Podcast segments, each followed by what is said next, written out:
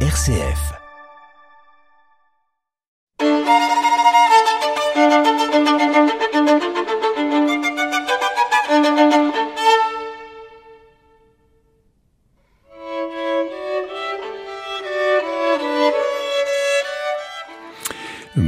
Madame, bonjour mademoiselle, bonjour monsieur, j'espère que vous allez bien ou que vous nous captiez dans le monde pour écouter Multimusique, soyez les bienvenus, vous avez fait le bon choix. D'autant plus qu'aujourd'hui, notre invité, et je ne vous dis que cela.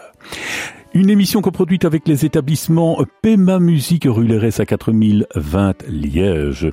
Une émission coproduite avec la CDM, direction artistique Madame Cécile Leleu une émission coproduite avec le célèbre label international de CD Outire Music. Une émission, mais dois-je encore vous le rappeler, que j'ai l'honneur et le bonheur de présenter aux côtés de Sarah Kim.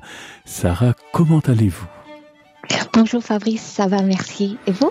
Ça va très très bien, d'autant qu'aujourd'hui nous allons passer une nouvelle fois un merveilleux moment radiophonique en compagnie d'un merveilleux invité qui s'appelle Monsieur Pierre Solo. Bonjour Pierre, comment allez-vous depuis la semaine passée? Bonjour merveilleux Fabrice, avec eh bien je vais très bien, c'est avec plaisir que je suis je suis ici. Alors, nous allons maintenant aborder vos activités musicales un peu plus euh, en profondeur. La pédagogie, vous avez enseigné durant de nombreuses années au Conservatoire de Namur. Quel regard portez-vous sur l'évolution de l'enseignement musical de ces dernières années? Comment voyez-vous euh, l'avenir de celui-ci? Ah, alors ça c'est une large question. Euh, oui, non, mais c'est bien. Je sais. Oui, soyons, soyons audacieux. Après tout, il n'y a pas de raison. Euh, la question de l'enseignement de la musique est une question euh, délicate parce qu'elle elle ne ressemble finalement à aucun autre euh, enseignement. On est, en tout cas, dans le rapport à l'instrument, quel qu'il soit, dans un rapport euh, individuel, en tout cas le plus possible individuel entre le professeur et, et l'étudiant. Il y a une question de proximité, ce qui n'appartient pas aux, aux, grands auditoires des hautes écoles ou de, ou de l'université. Donc c'est toujours très très lié à la personnalité des des, professeurs. Et là, on a première euh, réponse qui est en fait une réponse de Normand, c'est-à-dire que à la fois c'est bien, à la fois c'est pas bien, dans le sens où il y a des gens qui sont de merveilleux musiciens qui ne sont pas des pédagogues formidables et l'inverse existe également. Donc trouver des figures pédagogiques puissantes, ce n'est pas toujours une évidence par rapport à la, à, la, à l'enseignement de la musique. Donc c'est une histoire de personnes. Après, d'un point de vue plus structurel, euh, les écoles, ben, la Belgique est très particulière au niveau des écoles et notamment des écoles euh, supérieures, puisqu'il y a énormément de conservatoires en Belgique pour des raisons euh, linguistiques, hein, simplement. Il y a voilà, il y a, il y a, il y a trois conservatoires, plus encore euh, des hautes écoles en, en, francophonie. La même chose du côté néerlandophone. Ça veut dire que ça brasse énormément d'étudiants. Euh, ce sont des étudiants qui représentent des subventions, donc euh, ne nous leurrons pas. Il y a aussi une façon d'attirer les étudiants simplement pour justifier des, des subventions. L'enseignement qui s'y fait peut être d'une très très grande qualité, ce qui n'empêche que quand on sort des conservatoires, il y a beaucoup de gens sur un marché qui lui est de plus en plus restreint. Donc, on peut se poser la question du monde culturel et de la façon dont il évolue et de la place de la musique euh, dans le monde culturel et donc pour les professionnels musiciens qui sortent des écoles. Et puis on peut se poser la question de tous ces professionnels musiciens qui sortent des, des écoles et qui doivent trouver un chemin artistique, pédagogique ou autre. Donc la question de l'enseignement, elle est extrêmement euh, complexe. Elle fonctionne différemment d'un pays euh, d'un pays à l'autre. Quoi qu'il en soit, elle est difficile à, à envisager d'un point de vue politique large puisqu'elle est extrêmement euh, extrêmement particulière du fait simplement euh, que, que la musique en général on l'a étudiée bien avant d'entrer dans l'école de musique. C'est-à-dire que quand on décide de faire son métier euh, j'en sais rien d'être pianiste ou violoniste en fait on a déjà derrière soi une bonne dizaine d'années souvent de, de pratique. Ça ça s'est fait soit à travers des, des apprentissages privés soit à travers ce merveilleux système des académies que je louais déjà la semaine dernière dans, dans votre émission qui pour moi est une merveille qui fonctionne pas toujours très bien pour des raisons structurelles mais qui dans, dans, dans l'idée, dans le concept, dans la proposition est une idée d'une ouverture absolument formidable. La gratuité, l'ouverture à tous les publics, euh, des systèmes de prêt d'instruments pour les, les plus précarisés. Enfin bref, il y a énormément de choses qui sont développées. Et puis, des enseignants d'une qualité formidable. Dans les, dans les académies, on a des gens qui sortent, qui ont, qui ont comme ça des, monté des, enfin, suivi un chemin, un parcours, euh, qui soit académique ou, ou, musicien, extrêmement développé, et ils viennent comme ça s'occuper des enfants les uns après les autres. C'est un privilège immense. Le tout, je le répète, gratuitement. Moi, je suis, euh, je suis sidéré par le génie de cette proposition des académies. Après, voilà, ça brasse beaucoup de gens. Il faut essayer de faire plaisir à tout le monde. Donc, on a de moins en moins de temps de cours. Il y a des tas de problèmes qui, qui existent également. Mais le concept est à encourager, comme, euh, comme les centres culturels, comme les maisons de la culture en France, comme toutes ces, toute, cette façon d'amener la musique et la culture auprès des gens plutôt que d'attendre que les gens viennent dans des salles de concert où parfois on a peur de se rendre parce que c'est cher, faut s'habiller comme ça, on sait pas quand applaudir, etc., etc., etc. Voilà bien des initiatives pédagogiques, pour revenir à votre question, qui vont vers les gens, et ça, ça me, ça me réjouit. Et selon votre expérience, quelles sont les qualités indispensables pour un bon pédagogue? Ah, alors, euh, c'est encore une question compliquée, mais oui, encore plus compliquée. Mais continuons à être ambitieux et tentons une réponse. Euh, je, je crois qu'un bon pédagogue est probablement celui qui est capable, en tout cas pour la musique, hein, bien entendu, qui est capable de s'adapter à chaque étudiant. Euh, on a tous un parcours musicien musical euh, bien à soi. J'ai parlé du, du, mien la semaine dernière, qui était finalement un parcours assez rectiligne pédagogiquement parlant. Ce qui n'empêche qu'il faut pouvoir se détacher des questions qui ont été les nôtres lorsqu'on était musicien pour se poser de nouvelles questions avec chaque nouvel étudiant. Parce que chaque étudiant, chaque apprenti musicien euh, vient avec des problèmes particuliers qu'on n'a éventuellement pas eu à résoudre soi-même. Et donc il faut pouvoir véritablement s'adapter et réfléchir avec chaque étudiant à des questions qui sont naturellement chaque fois différentes d'un étudiant à l'autre. Le bon pédagogue est probablement celui qui pense l'individu plutôt qu'une pensée pédagogique générale qui devrait s'appliquer à, tout le monde. En fait, chaque être humain qui décide de faire de la musique va avoir un chemin bien à lui. Il faut pouvoir en tenir compte. Enfin, euh, l'activité professionnelle qui vous a révélé au grand public, c'est l'animateur radio sur les antennes de Musique 3, une radio que vous avez vraiment contribué à faire évoluer dans le bon sens du terme. Parlez-nous un peu de vos émissions et comment vous choisissez les thèmes abordés? Ah Sarah, la radio est un outil formidable et ça c'est pas vous qui allez me dire le, contraire. En fait, j'aime profondément la radio parce qu'elle permet de s'adresser aux gens comme si comme si on leur parlait à l'oreille. C'est tellement différent. Oui, bon, je, je, donne des conférences, je parle à beaucoup de gens avec un micro très fort dans des salles, etc. Mais la radio, on est là dans un, dans un petit studio capitonné. On sait qu'il y a évidemment des, des, des, centaines, des milliers, des dizaines de milliers d'oreilles qui vous écoutent, mais quelque part on s'adresse à chaque personne individuellement dans sa voiture, dans son salon, dans son intimité. On entre vraiment dans son intimité et il n'y a a pas la barrière de l'écran télévisé qui euh, qui nécessite l'image et donc le maquillage et donc quelque part quelque chose d'assez d'assez faux dans le rapport aux gens. La, la radio, on peut être très très mal habillé par exemple quand on fait de la radio. Vous savez, on parle de physique de radio. On peut être très laid et en fait on fait de la radio, on peut avoir la plus belle voix du monde. Euh, le il y a que la voix qui vient chez le chez l'auditeur, c'est très pur, c'est très vrai. Il y a quelque chose qui est qui est extrêmement beau dans l'exercice de la radio et, et moi j'aime ça profondément. Je peux être tout nu dans le dans le studio. Je, je ne suis pas tout nu, tout nu. Je rassure les auditeurs directement, hein, mais quelque part, ça ne changera pas grand-chose. Ce qui compte, c'est ce qu'on va leur raconter, euh, comment est-ce qu'on va poser la voix, est-ce qu'on va vouloir transmettre. Et en fait, il n'y a pas de phare. On doit, on doit faire plaisir à personne. Il n'y a pas de miroir en face de nous ou quoi que ce soit. On est juste là. On sait qu'il y a quelqu'un qui écoute et on lui raconte une, une histoire dans le creux de l'oreille. Donc, mon chemin radiophonique, d'abord, il part de cet amour-là. Et puis, il part de, euh, de ce que j'évoquais la semaine dernière aussi, c'est-à-dire une volonté de communiquer cette musique que j'aime, que je découvre, que j'ai découvert, dont j'ai fait toute ma vie, simplement. Bien sûr, j'aime la jouer, mais mais en parler, en, en, en révéler toutes les, les, subtilités, les moments, les moments de grâce, de génie, s'extasier, laisser l'émotion éventuellement poindre et, et, et, et, éventuellement bégayer avant de, avant de, de, désannoncer une musique qui vous a, qui vous a touché. C'est tellement, tellement important. Euh, je, je, je crois que c'est un un amour profond de la musique et des gens qui, qui, qui vous amène à, à en parler à la radio, à faire de la radio, à faire de la musique.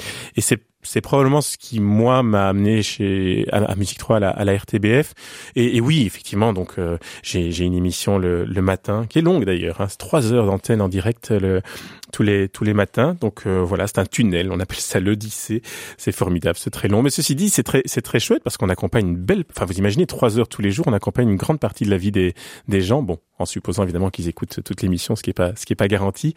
Et alors je me suis aussi beaucoup intéressé à des émissions plus plus plus érudite ou en fait c'était c'était le comté Intello dont je parlais là aussi la, semaine dernière. Il y a une émission que j'aime de tout mon cœur que je présente le dimanche et que je ne lâcherai pour euh, pour rien au monde qui s'appelle la table d'écoute. Et la table d'écoute c'est une émission qui existait oh bien avant bien avant la RTBF en fait bien avant Musique 3 hein, ça fait ça fait vraiment plus de 60 ans ça fait je crois que 70 ans qu'elle existe cette émission. J'ai même pas la date précise. C'est un concept qui est développé partout dans le monde. Quasiment tous les pays ont ce concept d'émission. Et pourtant c'est quand même pas un concept très rigolo puisque pendant deux heures, on écoute la même musique jouée par des gens différents. Là, j'ai des invités autour de moi, des chroniqueurs, qui de manière très sérieuse, ou pas, selon les cas d'ailleurs, euh, vont commenter, essayer de décrypter à l'aveugle et comparer, euh, comparer ces musiciens-là. Alors là, évidemment, il y a des tas de gens qui détestent cette émission, qui me disent comment on peut faire des choses aussi horribles, on écoute tout le temps la même chose, on dit du bien, du mal, qui sont-ils pour euh, à, ce point euh, critiquer des, des musiciens qui sont souvent des musiciens de haute qualité C'est vrai. Et en même temps, ce jeu, puisque ça reste un jeu, on est à l'aveugle et n'a de valeur que que du moment même, c'est-à-dire qu'en fait, le but des chroniqueurs, le but qui est le mien quand je présente cette émission, c'est avant tout un éloge de la musique et de et du miracle de l'interprétation, c'est de se dire rendez-vous compte ce jour-là en studio ou en concert, tel musicien a joué de cette manière-là, c'est extraordinaire, cette musique est extraordinaire. C'est une façon d'aller aussi dans le fond des choses. Quand on écoute six fois la même musique, vous imaginez bien qu'on commence à comprendre ce qui s'y passe un peu en détail. Donc il y a une manière comme ça de, creuser la musique, de, s'enrichir, de, louer l'interprète, bien sûr en comparant. Mais en fait on s'en fiche, enfin je veux dire, surtout que d'une année à l'autre, on peut éventuellement passer les mêmes interprètes et entendre les choses différemment. C'est l'éloge de la subjectivité aussi. Et ce bonheur-là, qui est de nouveau extrêmement obsolète. Vous imaginez, des émissions on parle longtemps, ça, ça, ça ne se fait plus. Des émissions on écoute tout le temps la même chose. Et en fait, le fait de prendre du temps pour les musiciens, peut-être du temps critique, mais quand même pour les interprètes, pour la musique à ce point-là, en fait, c'est génial. En fait, on prend du temps. Le rythme descend. Là on essaie de rendre euh, nerveux n'importe quel médium, n'importe quel média où il faut des musiques de plus en plus courtes, des prises de parole de plus en plus courtes, on essaie effectivement d'accélérer les battements du cœur de chacun. Eh bien, voilà bien une émission qui, elle, fait le contraire. J'adore la radio. Et vous travaillez également avec une collègue collaboratrice. Quel est son rôle au sein de votre émission? Alors le matin, euh, dans, dans l'Odyssée dont je parlais, j'ai même plusieurs collaborateurs et collaboratrices, puisque vous imaginez bien, une émission de trois heures, il faut la remplir autrement que par un monsieur qui parle tout le temps. Je parle de moi évidemment. Euh, donc oui, j'ai des, des, chroniqueurs. Je travaille notamment avec Cécile Post, qui elle aussi est une musicienne qui fait de la radio euh, maintenant et qui vient souvent, euh, voilà, proposer des séquences thématiques. C'est une émission où il y a des concours, c'est une émission où j'ai des chroniqueurs qui viennent parler de tout, hein, de musique du monde, de jazz, de, de bien bien d'autres choses. On parle d'actualité discographique, on parle d'actualité de concert on essaie de brasser le monde musical, mais pas seulement musical, culturel au sens large, de voir ce qui grouille, ce qui vit, et on essaie évidemment de transmettre le plus largement possible l'activité de tous ces de tous ces artistes qui ont quand même besoin, euh, enfin leur activité ont quand même besoin d'être euh, relayée, et là ça fait partie un peu de notre devoir. Et euh, Pierre, avez-vous des projets radiophoniques à court et moyen terme? Oui, alors des idées, j'en ai tout le temps, et même d'ailleurs, je me fais régulièrement, euh, régulièrement refuser tel ou tel projet. Euh, oui, ben par exemple, euh, j'ai fait il y a très très peu de temps une, une émission, et en fait, ça m'a ça m'a beaucoup beaucoup amusé. L'émission que je décrivais il y a quelques instants, cette émission très sérieuse, on en a fait un canular, vous savez, où tous mes spécialistes pendant pendant deux heures ont raconté n'importe quoi, là où d'habitude c'est une émission, c'est l'émission la plus sérieuse de, de toute la chaîne. Donc, ce genre de proposition euh, m'intéresse. J'espère pouvoir la la, la, la, multiplier, on verra bien. Et puis oui, euh, alors je peux pas encore parler clairement des projets radio qui sont à venir parce qu'ils sont encore secrets. Euh, je peux juste vous dire que cette émission-là va perdurer et que j'ai encore beaucoup de choses euh, l'année prochaine euh, entre le concours Anne-Elisabeth et le et notamment une émission liée liée à liée au disque, à l'actualité du disque. Parce que oui, en musique classique, on fait encore des compacts disques et moi je trouve ça génial. On peut en parler une autre fois si vous voulez, mais en tout cas, ça fera partie de, de mes projets l'année prochaine. Oui, partager votre amour de la musique semble tellement important, voire fondamental pour vous. Oui, C'est non, mais c'est-à-dire que c'est ça. C'est c'est c'est toute ma vie et même je ne suis pas sûr de pouvoir vraiment faire autre chose que ça. Euh, j'ai l'impression que c'est la question qu'on se pose tous, quoi qu'on fasse. Qu'est-ce que je fais là? Pourquoi est-ce que je le fais? Pour qui est-ce que je le fais? Et, en, quoi est-ce que je trouve un peu de sens euh, aux minutes qui passent et qui m'amènent petit à petit jusqu'à la mort? Euh, Moi, c'est cet amour de la musique et sa communication. Nous allons marquer une première pause musicale qui nous sera annoncée par notre invité du jour, M. Pierre Solo.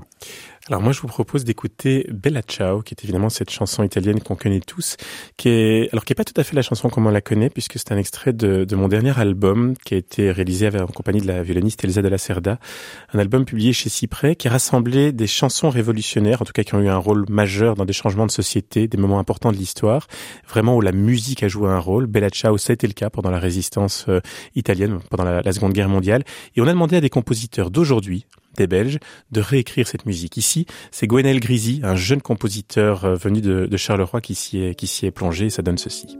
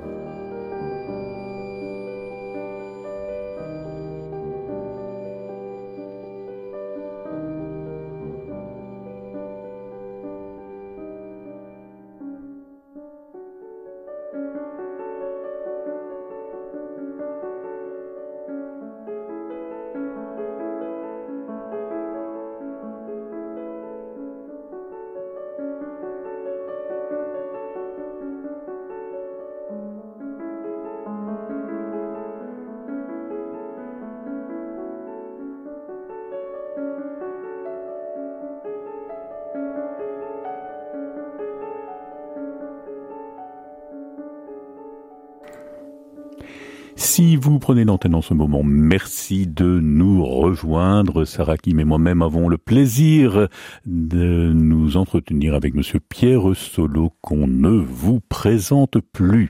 Alors parlez-nous, Pierre, de votre actualité euh, discographique ainsi que de vos projets, car vous en avez beaucoup. Oui, oui, oui, c'est vrai. Euh, donc, euh, mon dernier album a paru au mois de janvier. C'est un album euh, dont on vient d'écouter un, un, un, extrait, qui est, qui est cet album que j'évoquais euh, déjà, déjà brièvement. C'est un album qui est né pendant le confinement.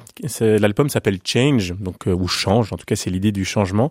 Et pendant le premier confinement, avec la violoniste Elsa de la Cerda, on, on, a essuyé, comme tous les artistes, vous savez, ces mots un petit peu malheureux qui ont été transmis par les médias, mais qui venaient du, du politique, qui étaient que voilà, les artistes, comme d'autres métiers d'ailleurs, sont non essentiels. On a eu droit à ce genre de, de mots-là, avant d'ailleurs que non essentiel se transforme en divertissant, ce qui nous plaisait pas beaucoup plus, même si l'idée était d'édulcorer le premier mot euh, sensiblement malheureux.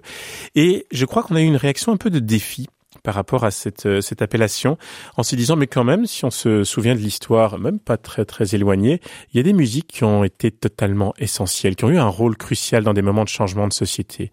Et ce jour-là, Elsa de la Cerda, donc la violoniste, me montre une, une vidéo, une vidéo qui est, euh, où on voit le chanteur portugais Zeca Afonso qui, qui chante au Colisée de Lisbonne, on est en 1983, et il chante Grandola Villa Morena. Et Grandola Villa Morena, faut voir toute cette foule qui reprend a cappella avec lui, c'est ces documents existent en ligne, ils sont formidables.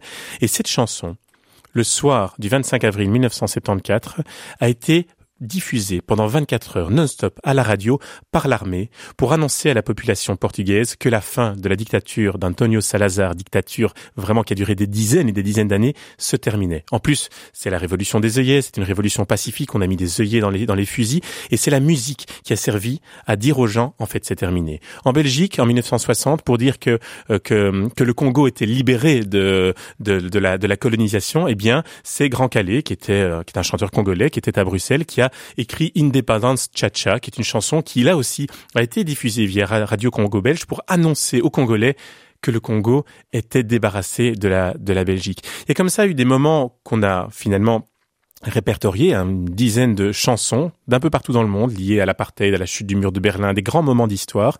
On a demandé à des compositeurs d'aujourd'hui de poser, bien sûr, de transformer ces musiques pour violon et piano, mais surtout d'y plonger leur propre musique et surtout leur vue sur ces musiques, sur ces combats, sur ces moments d'histoire. Parce que raconter un moment d'histoire, c'est super, mais se demander à quel point ces combats ont encore du sens aujourd'hui, c'est encore plus primordial. Le mur de Berlin, il est écroulé depuis 1989, vous me direz, c'est super. Mais quand on voit ce qui se passe du côté de l'Ukraine, de la Russie, du côté de l'Est, du côté du bloc de l'Est, pour utiliser des vieux mots, ce qui se passe derrière l'ancien mur de Berlin, on se rend compte à quel point ce mur, même s'il n'est pas physique, existe encore véritablement entre ces deux parties de, de l'Europe. Et donc, c'est finalement ce geste politique-là qu'on a voulu poser à travers cet album, Change, qui est, euh, voilà, qui est à la fois musical, à la fois politique et qui est le, le Alors, ça, c'est évidemment le projet qui vient de, paraître.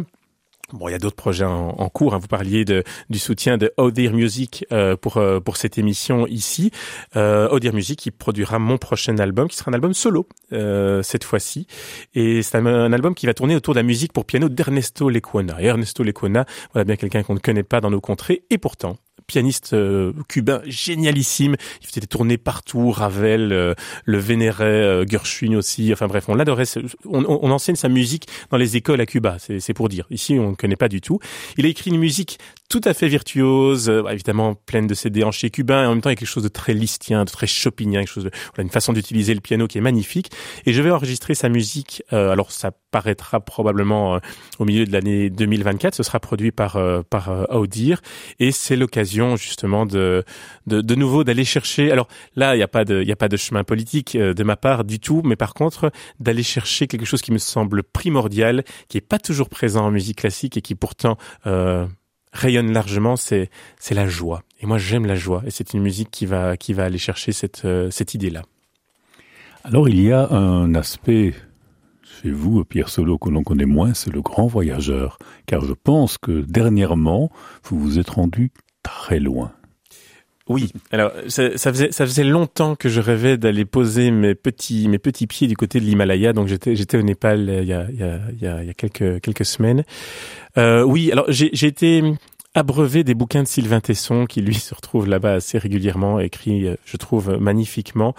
La question de la hauteur quand on est belge, elle est, elle est intéressante. Le, point le plus haut de Belgique, c'est c'est le signal de Botrange, et ça, on atteint 700 mètres. Et encore, c'est parce qu'on a mis une antenne qu'on a atteint les, les 700 mètres, sinon on n'y était pas tout à fait. Donc, euh, la, la question de l'altitude, elle est, elle est, elle est intéressante. Et puis, c'est la question de la marche. Moi, ce qui m'intéresse dans le voyage, c'est le fait de marcher. Quand on marche, on a le temps de penser. Cette espèce de rythme est aussi un rythme qui permet au battement du cœur de se stabiliser, selon l'effort évidemment, mais qui permet en fait un état de réflexion qui moi me passionne. Même quand on est en groupe et qu'on marche, surtout en montagne, surtout dans l'Himalaya, en fait, avec la fatigue, avec l'effort, on, on, se tait, on ne parle pas tout le temps. Et donc, on est très très fort avec soi-même. Et puis, vous imaginez bien le Népal, on se réveille face au toit du monde, on se lève avec le soleil, on se couche avec le soleil, et le reste du temps, on, découvre des, forêts de rhododendrons en fleurs avant de vraiment découvrir les, hauts sommets. Bon, c'est tout bonnement magique et, oui, je compte bien repartir par là-bas dans, pas trop longtemps. Et côté hobby, vous avez le temps d'en pratiquer d'autres? Ça fait déjà pas mal. Hein. Euh, non, euh, je, je, manque de hobby. En fait, mon intérêt pour la musique est tellement débordant que même quand j'ai un peu de temps libre, j'y consacre l'essentiel de mon temps. Donc je suis pas, je suis pas la bonne personne pour parler de, de hobby. Alors nous allons terminer avec la question traditionnelle. Elle n'est pas facile et c'est Sarah qui va vous la poser. Oui, notre question rituelle de fin d'émission. Comment voyez-vous, Pierre, l'avenir de la musique en Belgique? Alors moi je le vois très positivement. Il suffit de rencontrer, euh, je parlais des, des, étudiants qui sortent des conservatoires, il suffit de croiser quelques jeunes musiciens pour se rendre compte à quel point les idées débordent. Parce que voilà, moi je suis déjà un vieux, j'ai 40 ans et bon voilà, j'ai une partie derrière moi, une partie devant moi, mais il y a comme ça des tas et des tas de choses à apprendre des gens qui ont 20 ans de moins que moi, de, de propositions différentes, euh, pas simplement dans le fait de, de, de jouer et de penser la musique, mais même dans la façon de la communiquer, les salles de concert, les lieux de musique, la façon dont on peut... Vous savez, j'ai j'écoutais euh, l'autre jour euh, le chef d'orchestre Yannick Nézé-Séguin qui, qui s'était retourné à Philadelphie face au public parce qu'il avait entendu sonner un téléphone et il avait été très vulgaire en disant mais enfin on peut pas rester une heure sans téléphone portable c'est quand même terrible oui c'est terrible. Et en même temps ça fait 20 ans que euh, ça fait 20 ans qu'on se bat contre les téléphones portables dans les dans les dans les dans les salles de concert. Faut arrêter ça sert à rien. Enfin je veux dire en fait vous savez quoi? Faut imaginer des concerts où on peut utiliser le téléphone portable point. Je sais pas comment hein, faut trouver un chemin mais il y a, y, y a comme ça des tas d'idées. Et ça ces idées-là, on va pas les trouver chez les vieux comme moi. On va les, on va les trouver chez les jeunes. Donc pour moi,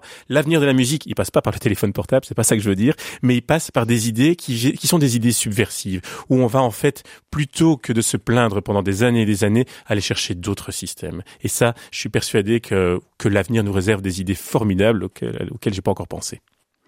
Pierre, merci pour ce merveilleux moment de radio passé cette semaine.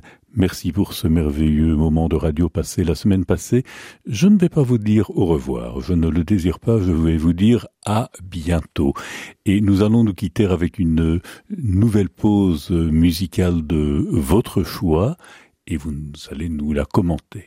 Eh bien, puisque je parlais de joie il y a quelques instants, je vous propose justement de découvrir peut-être pour la plupart d'entre vous la musique d'Ernesto Lecuona, compositeur cubain qui, moi, me, me réjouit tout à fait. Merci beaucoup, Sarah. Merci, Fabrice.